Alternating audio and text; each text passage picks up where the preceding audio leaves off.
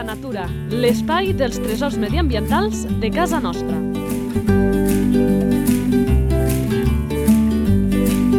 Un espai conduït per Francesc Balanyà. Doncs eh, ja tornem a estar aquí per eh, conèixer això que tant ens apassiona, que són els animals del territori. I a més sabeu que és marca de la casa i ens agrada molt que ens el presentin sempre doncs, vagin apareixent persones diferents que o per elles soles o perquè representen alguna entitat eh, que estima la natura, doncs també ens permet parlar una mica doncs, d'aquest perfil de l'entitat o de la mateixa persona. I avui és el cas, s'estrena en Jaume Balcells, director general de Birding Natura Innovations. Eh, Jaume, molt bones. Molt bones. A més, eh, ara en parlarem, ràpidament descobrirem quina espècie, però ell, quan jo li feia la proposta, em deia farem aquesta. Li feia molta il·lusió, descobrirem el per què ràpidament, encara no. La fitxa tècnica. Ara és el moment que l'anem a descobrir. Nom comú. Gralla, en castellà seria grajilla. La gralla que, com deia eh, Jaume, eh, quan et proposava fer animals, me'n deies dos, però el primer que em deies era aquest amb el que ens estrenem, la gralla. Per què feia tanta il·lusió fer la gralla? La gralla em feia il·lusió perquè és una espècie que jo havia conegut a prop d'un visco, que és Sant Guim de Freixenet, aquí a la Sagarra. Hi havia un talús al costat precisament de l'antiga A2, bueno, de l'antiga N2, Eh? eh, que eh, allí niaven i sempre jo mirava de fer seguiment. Molt bé. Aleshores, eh, fent un estudi de la situació de la gralla a la comarca de la Sagarra, d'unes referències que hi havia uns 30 anys enrere, punts de referència de nidificació, doncs eh, no- només en quedava una.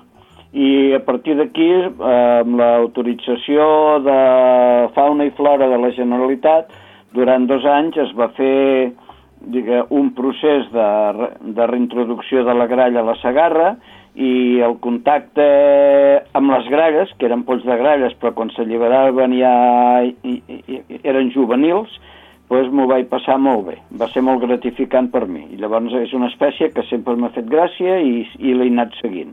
I a nosaltres sempre ho diem, les espècies que a vegades estan una mica criminalitzades, doncs encara es fa més il·lusió detectar-les i això, al ser un còrbit, doncs eh, segur que els humans, eh, com a mínim abans, eh, segur que d'una o altra manera l'hem criminalitzat. Després ho descobrirem.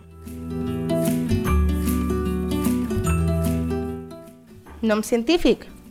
El nom científic de la gralla és Corvus monèdula, però també últimament es, s'anomena Corvus coloeus i com a monèdula, d'uns anys cap aquí, és com una subespècie de la gralla. Mm, cal dir que, com ha dit abans el, el company, eh, és un còrbit i està de la família dels còrbits i està dins de l'ordre dels passeriformes. Esperança de vida. eh, es calcula que pot arribar a 20 anys. Sigui, molts anys. Sí, per no sé, déu nhi no? Sí, molts anys, molts anys. Alimentació. Al ser còrbit, m'imagino que ens en podem fer una mica d'idea o tenim sorpreses aquí? No, els còrbits tenen una vida bastant llarga. Eh? Eh, Són uns... u- Una, eh, són, eh, diguem, molt intel·ligents, molt intel·ligents, després podrem dir algunes coses al respecte, i a la vegada saben buscar-se la vida i saben evitar els problemes. I amb l'alimentació, això què suposa? Sí, no, amb la- l'alimentació mengen insectes, mengen cucs de terra, mengen fruita, mengen llavors, o sigui, és omnívora i a la vegada també, de vegades menja micromamífers i ous i pollats d'altres aus als nius. Alguna vegada s'ha vist gralles també, encara que a Lleida no gaire, eh, menjant d'abocadors. O sigui, és, és omnívora, se sap buscar la vida, el que dèiem abans. I carronyaire, entenc també. Mm, sí, si troba algun animal mort, de vegades també es posa a picallí, com els corps. Els corps en si són molt més eh, carronyaires, però la gralla mm, en menor mesura, però també. Hàbitat. L'hàbitat, ella, eh, diguem, a veure, el, el seu hàbitat és, eh, idonis per sota els 400 metres d'altitud. El que es pot trobar inclús nidificant sobre 1.000. Mm, però l'hàbitat preferit és aquesta altitud. Busca zones despejades, o sigui, no és un, un animal que li agradi al bosc, les zones boscoses no li agraden. Busca zones de cereal, de prats, eh, i, és, i és una espècie que està estesa per tot el que diem el paleàrtic, o sigui, tot el que és Europa, inclús el nord d'Àfrica, i excepte Europa, la zona, diguem, més, eh, més freda, que, que seria la, el, els països nòrdics, allí no se'n troba.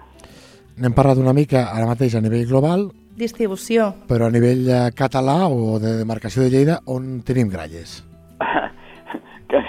cal dir que la plana de Lleida és el lloc que hi ha més gralles de Catalunya. O sigui que amb, amb això podem estar contents. I també se'n troba a l'Alt Empordà i, el, i algunes a la Catalunya central. Però bàsicament la gralla, el, el, el lloc més nombrós, és a la plana de Lleida.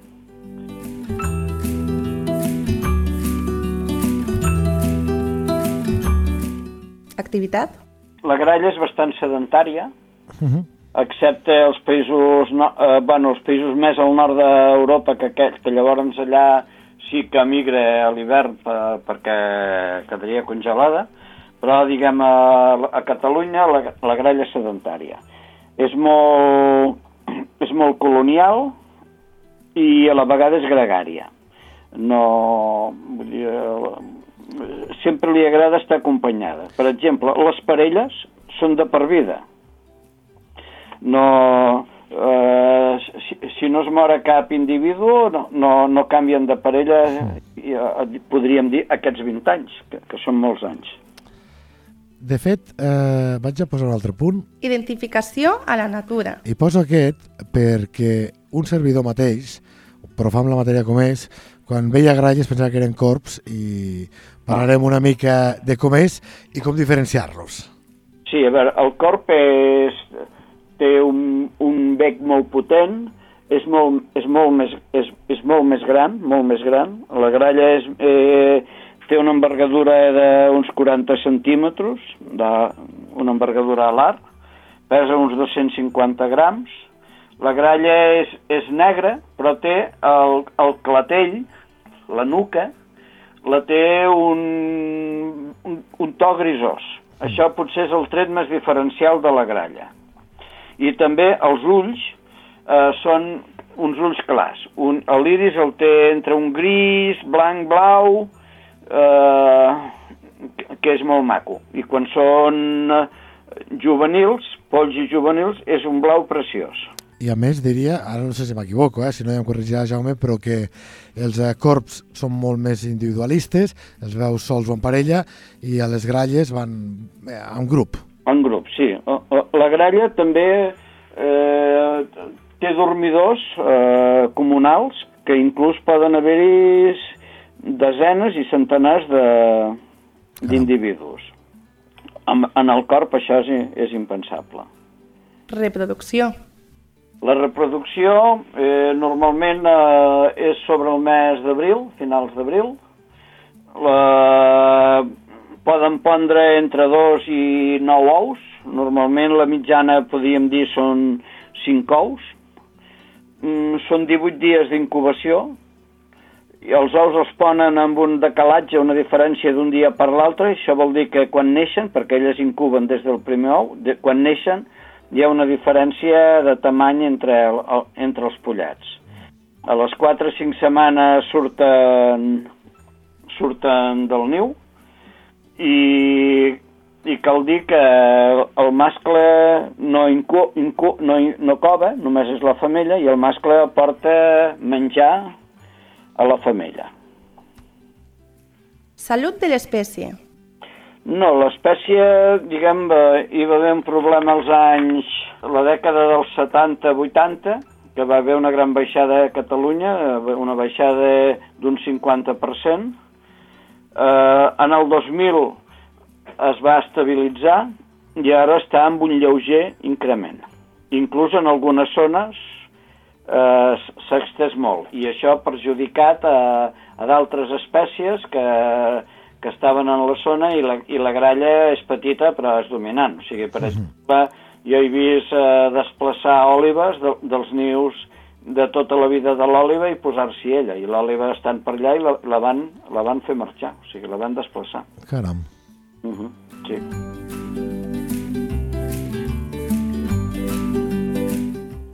Curiositats. Havent dit abans que la gralla és una espècie molt intel·ligent, hi ha etòlegs que han treballat amb ella i, per exemple, eh, ells, ells poden reconèixer la direcció de la mirada humana. O sigui, mirant els ulls, elles endivinen a on mires. A part de que si els hi ensenyes fer coses, eh, en, en poden fer molt per la seva intel·ligència. Jo recordo eh, un programa que vaig veure que més crec que l'editava la, la BBC, és a dir, una cadena televisiva de solvència contrastada, que parlava sobre els animals més intel·ligents de- d'Anglaterra, no? Sí. No es referien a, a les gralles, sinó als corps, Sí. però sent de la família dels còrvids, i, i acabava guanyant un porc, però deien "És que el porc no és d'aquí, per tant, l'animal que tenim nosaltres autòcton que més intel·ligent és, eh, era el corp, no? I veies com se li posaven reptes a animals salvatges per aconseguir aliments Sí, sí. i, i feien absolutes filigranes per desembolicar eh, complicacions que els havien col·locat els humans. És absolutament increïble la intel·ligència d'aquests ocells. Sí, sí, sí. I les gralles, eh, jo tinc un llibre del Nathan Emery que mm, té anècdotes sobre les gralles en quant a la seva intel·ligència i són molt fidels a la persona que, que està amb elles. Vull dir, la, la, diguem, la, eh, creen una gran empatia.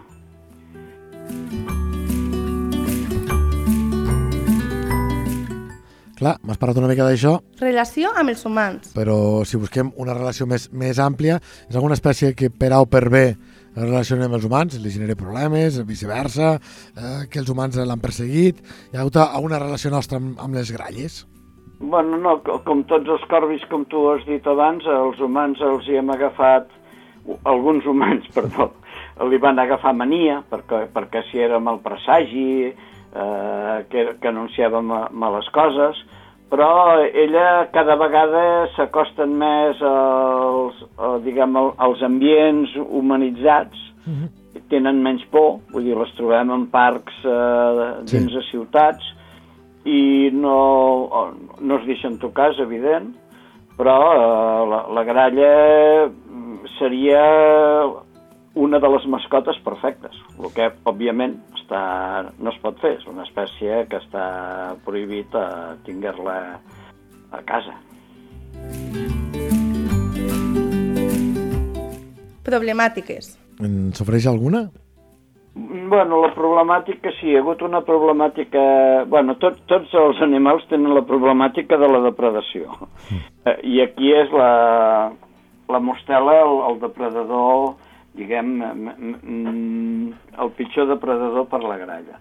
Però el, el problema que ha tingut la gralla, per això aquesta baixada que hi va haver als anys 80, va ser que llocs, es van eliminar molts llocs de nidificació. O sigui, ella nidificava en forats, bàsicament, de, de, de cabanes, de, de barraques, i aquestes barraques a la plana de Lleida, que eren de tàpia, se'n van anar a terra, eh, algunes que es van rehabilitar van tapar els forats, i aquesta ha sigut eh, una de les problemàtiques del descens de la gralla. Per sort, últimament a Lleida s'han aixecat moltes diguem, torres per nidificar el xuriguer petit, que moltes d'elles estan ocupades només per gralles, i no hi ha xuriguer. I allà hi ha moltes caixes niu, i jo, o sigui, com a Birding Natura també tenim unes quantes torres d'aquestes de nidificació, diguem, en propietat, fem un seguiment més exhaus- exhaustiu, sempre amb permisos, perquè no pots tocar un pardal si no tens un permís, i eh, de vegades ocupen més de la meitat de les caixes niu, i això podem dir que poden ser 15 mm, caixes niu que nidifiquen a, en, en una sola torre. O sigui, la problemàtica que tenia s'ha anat, eh, anat solventant. Ja que ho has tret i ho fem sempre, qui és Birding Nature Innovations? A què us dediqueu? Quines són els vostres principals àmbits d'actuació? No, a, a veure, nosaltres la nostra, som una empresa que vetllam, diguem, per, per la biodiversitat, la, fa, la fauna, bàsicament, eh, mesures de tipus mediambiental, sempre intentem que siguin eh, projectes innovadors utilitzant les últimes tecnologies. I amb això el que hem aconseguit pues, és fer projectes que fins al moment ningú havia, havia aconseguit fer. Un, un bon exemple seria el tema de l'arpella cendrosa. Sí, sí. Ho dic perquè... Jo li dic, perdona, jo li dic xuriguer cendrós, Enca, però... enca, sí, sí, sí, li han canviat el nom. Eh, A mi encara em passa, ho he de pensar, eh? Sí, A, sí. a més, recordem-lo perquè és, crec que és conegut per, per molta gent. Sí, I éreu el- vosaltres qui traieu la idea. Sí, el Circus Pigargo. Sí, allà va ser una cosa molt novedosa i molt senzilla. Òbviament, si amb un escuradents podem trobar una solució, no, no, no, no, no busquem la intel·ligència artificial, per dir-ho d'alguna manera. Uh, encara que no es pot... Des... La tecnologia es pot ajudar molt no, en el tema de, Sí. de la biodiversitat, molt i més. És el futur. Aleshores, aquí es va... va i els, l'esparver cendrós, perdona que el digui el nom així, és, uh, és, és el que em surt, tenia un problema greu a Catalunya, que el 60% dels seus nius que fan a terra, eh, cereals o alfals, eh, eh, hi havia depredació, bàsicament de la guineu i del porc senglar.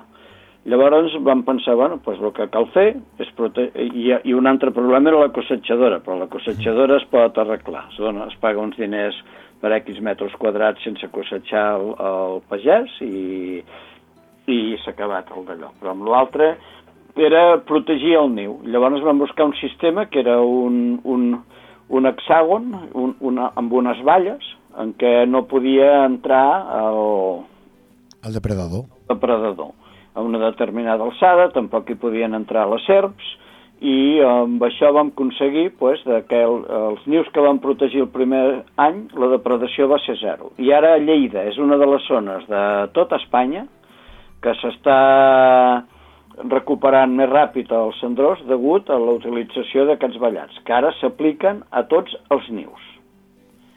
I no recordo les xifres perquè van parlar amb el projecte URPA, d'aquest documental que es vol fer sobre, s'està de fet realitzant sobre aquest rapinyaire, però siguem dient les xifres de les parelles que estàvem fa uns anys a Catalunya i a lo que estàvem ara amb bàsicament eh, les planes de Lleida com a epicentre de lloc on trobem principals poblacions, però era absolutament increïble com s'havia millorat la població d'aquests rapinyaires. Mira, qu quan vam començar amb això, a Lleida més o menys hi havia unes 60 parelles, però si, si fas una depredació del 60%, Clar. Ah, te'n quedaven 20 i poques.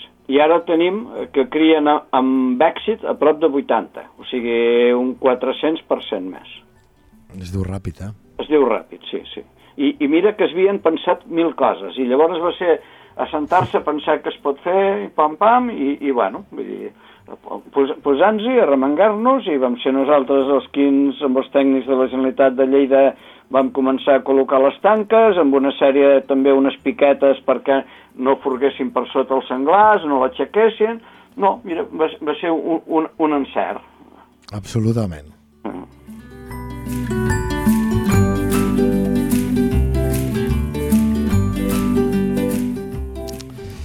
Deixem l'esparver o arpella cendrosa com vulgueu, tornem amb la gralla. Descobrint més coses fantàstiques que fa.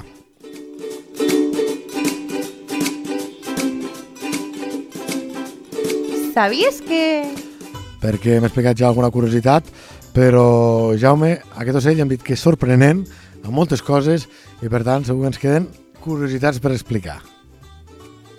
Sí, bé, jo, jo amb l'experiència que tinc de, respecte a les gralles, el, el hacking que vam fer, hacking i, i bueno, hacking, sí, eh, hacking i alliberament, mm, eh, davant eh, la necessitat de mirar de reintroduir gralles, que ara no faria falta, cal dir-ho tot, ara s'ha anat expandint, Mm.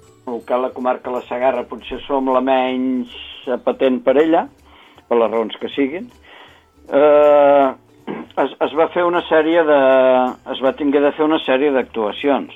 Uh, per fer la reintroducció, la, que la vam fer dos anys, uh, primer vam tinguer de veure quins eren els llocs de nidificació de la plana de Lleida, perquè es va anar des de la Noguera fins a, diguem, a les Garrigues, uh -huh. uh, quins eren els llocs de nidificació en què la gralla era bastant abundant, uh, llavors es van retirar polls dels nius d'uns 20 dies, que normalment no es retiraven tots els polls del mateix niu, sinó un, un, un parell només, perquè la mare segués, segués criant els altres i no agafés cap, vull dir, que no agafés cap mania a aquell indret i que l'any següent tornés a criar allà.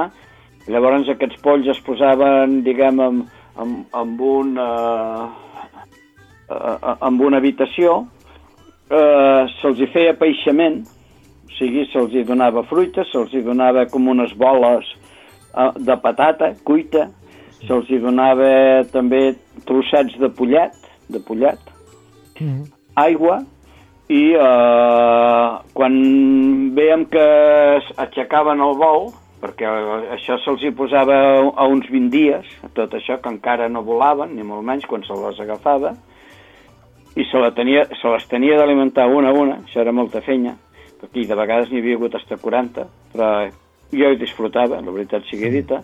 Després les posàvem amb un volador, ja, eh, eh, amb tacte a l'exterior, marcàvem, les marcàvem amb anelles i quan veiem que tenien que menjaven soles, sense peixar ni molt menys, i que volaven bé, doncs s'alliberaven i elles ja sortien amb tromba i aixecaven vol, pujaven amunt i es, i es dispersaven.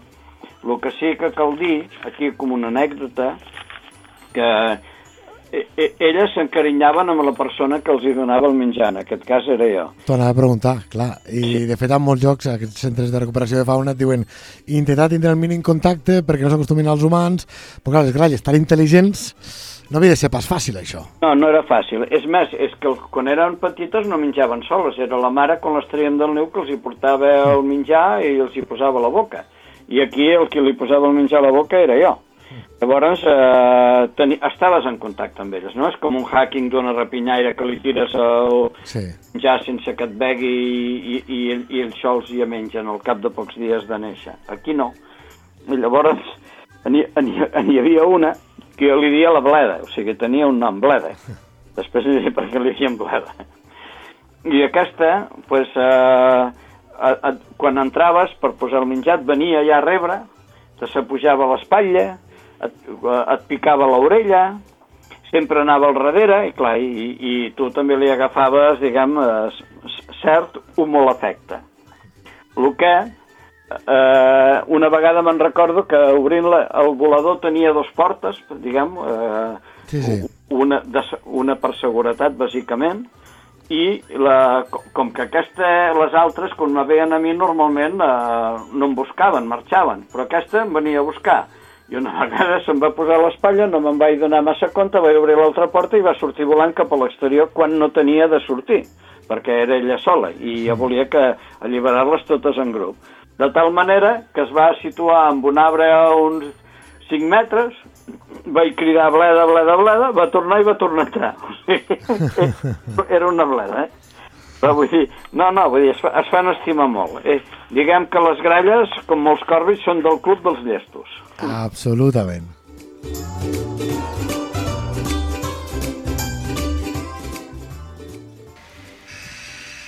Ep. Ho sents? Les tenim aquest, oh, aquest so de, de la gralla de, de fons. Sí, sí. Que la pregunta és, segur que més d'un, jo el primer, ens l'hem fet. Té alguna relació l'animal amb aquest instrument tan català? Jo no he sabut veure. No, no, no, no he sabut trobar. Ho he pensat jo també, però, bueno... Eh, eh, és que he trobat alguna definició amb, amb, amb lèxic i argot hi ha alguna cosa, però el, el per què ben bé no ho sé, perquè la, la, la gralla fa diferents sons, fa diferents sons, eh? com alarmes, eh, mo, molts sons diferents. Potser el més usual és un, un son nasal que és com quia, quia, o canyia, canyia, algo així, eh? potser és aquest, però en, en té diferents sons, eh? Però ah. a la gralla, doncs sí, hi ha l'instrument aquest, eh, que, bueno, Sí, sí, aquest eh, instrument que és una variant de la dolçaina, sí, que el que he llegit jo, eh, eh, eh, que sí que precisament l'instrument es diu gralla perquè diuen recorda el so estrident de la gralla. del, de l'ocell. Bueno, Eh, en fi, les gralles, quan estan en grup, eh, tenen molta xerrameca. Ja diuen que una gralla és una persona que xerra molt i atabala. Pues les gralles, una, una mica és això. El que sí que m'he descuidat de dir és que els nius sí? es fan un niu amb forats, bàsicament, o amb caixes niu, que no deixa de ser un forat, habilitat per elles, amb, amb pals. I llavors al fons hi posen una mica de d'herba, si troben llana hi posen llana, i, bueno, bàsic, és, és, és això, podríem, respecte, respecte dels nius. I també crec que és eh, destacable que elles a la nit busquen a jugadors, que són aquestes desenes o centenars d'individus, Mm. i uns punts que tenim a la plana de Lleida que hi acostumen a anar és el, el Pantà d'Utxesa i l'Estany Llibars, l'Estany Llibars Vilassana. Dos llocs emblemàtics eh, d'aigua. Eh, això vol dir que sempre és així, és a dir, en altres indrets aquesta proximitat amb, una, amb un gran punt d'aigua és obligat per les gralles o, o aquí No. s'ha donat així? No, no, no. Si deuen, pel tipus d'arbrat que hi ha a la zona o vegetació, s'hi deuen trobar gust. No. I aquí la gralla, és el que, com hem dit abans, és, i, i és present, i és, la tenim present tot l'any, tot l'any.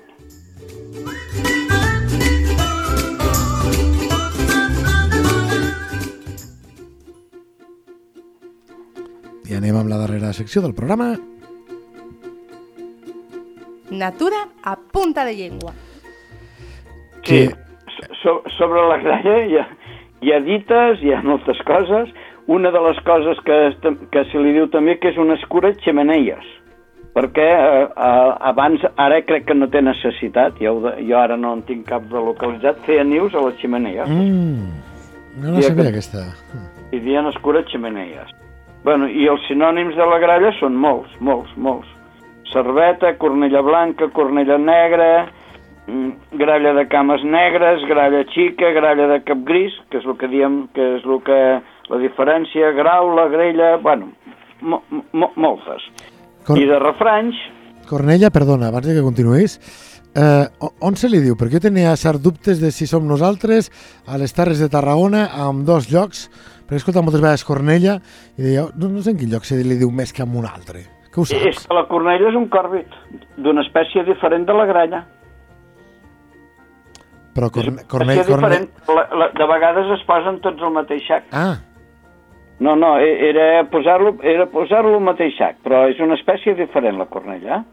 És un còrbit. Diferent, que no té res a veure amb la gralla. Vull dir que no però a la, a la gralla se li diu també Cornella Negra. Eh, Se li diu moltes se coses. li diu moltes coses, correcte. Moltes coses. que a vegades jo penso si és per això, per desconeixement, de que són espècies eh, diferents i, sí. Algú li ha posat aquest nom, en fi, seria curiós també saber com, per què que se li comença anomenant d'aquesta manera. I dites, refranys, que contenen la paraula i parlen de la gralla, en tenim alguna, no? Sí, n'hi ha un- uns quants. Un que diu, d'una espècie que hem parlat abans, diu, on va el cor va la gralla.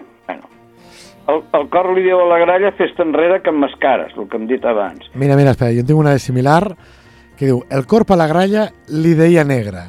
Eh? Ja. És una manera, mm, crec que queda prou entès, de que l'estàs dient sobre negre com si fos un defecte, quan Sí. tu també ets del mateix color, eh? El, el 100%, el corp és el 100% i la gralla ho podríem deixar amb el 85%. Eh? Digues més negre el corp.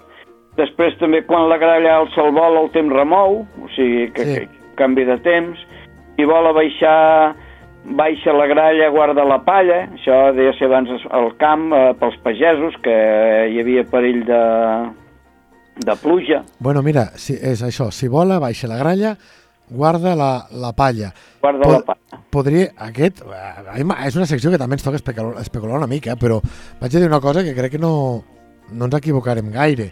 És una mica com el que passa amb el tema de les orenetes, que diuen que si volen baix doncs Sí. plourà i és pel tema de la pressió atmosfèrica que afecta els insectes que es mengen i per tant si tenen aquest vol més rasant i és que acostuma a donar, doncs amb la gralla deu ser tres quarts del mateix. Sí, Ep, està perquè de menja insectes, però no els caça al vol, eh? Ella menja a terra, eh? Ah, No els caça al vol, ja, ja, llavors ja m'ha transmastat la teoria. eh, Sí, Jaume. no, no, però, però bueno, eh, jo crec que era, bueno, que, que sí que eh, anunciava pluja.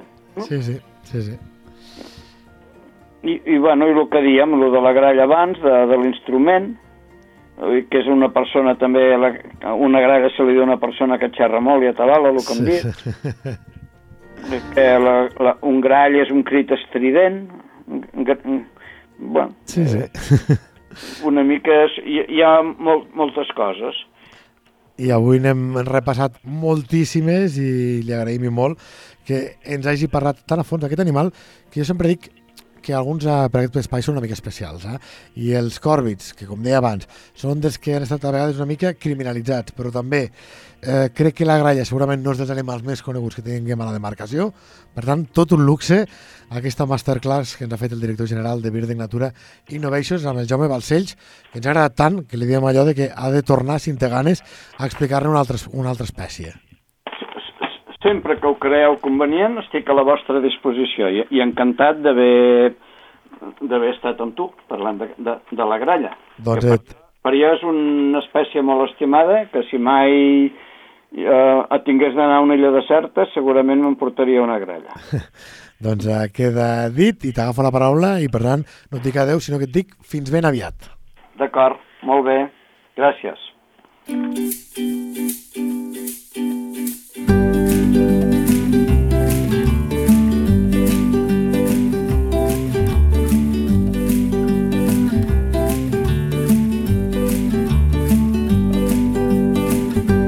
La teva entitat vol explicar un tresor de casa nostra? Un animal, una planta o un indret? Si és així, envia un correu a lleida24 arroba lleida24.cat.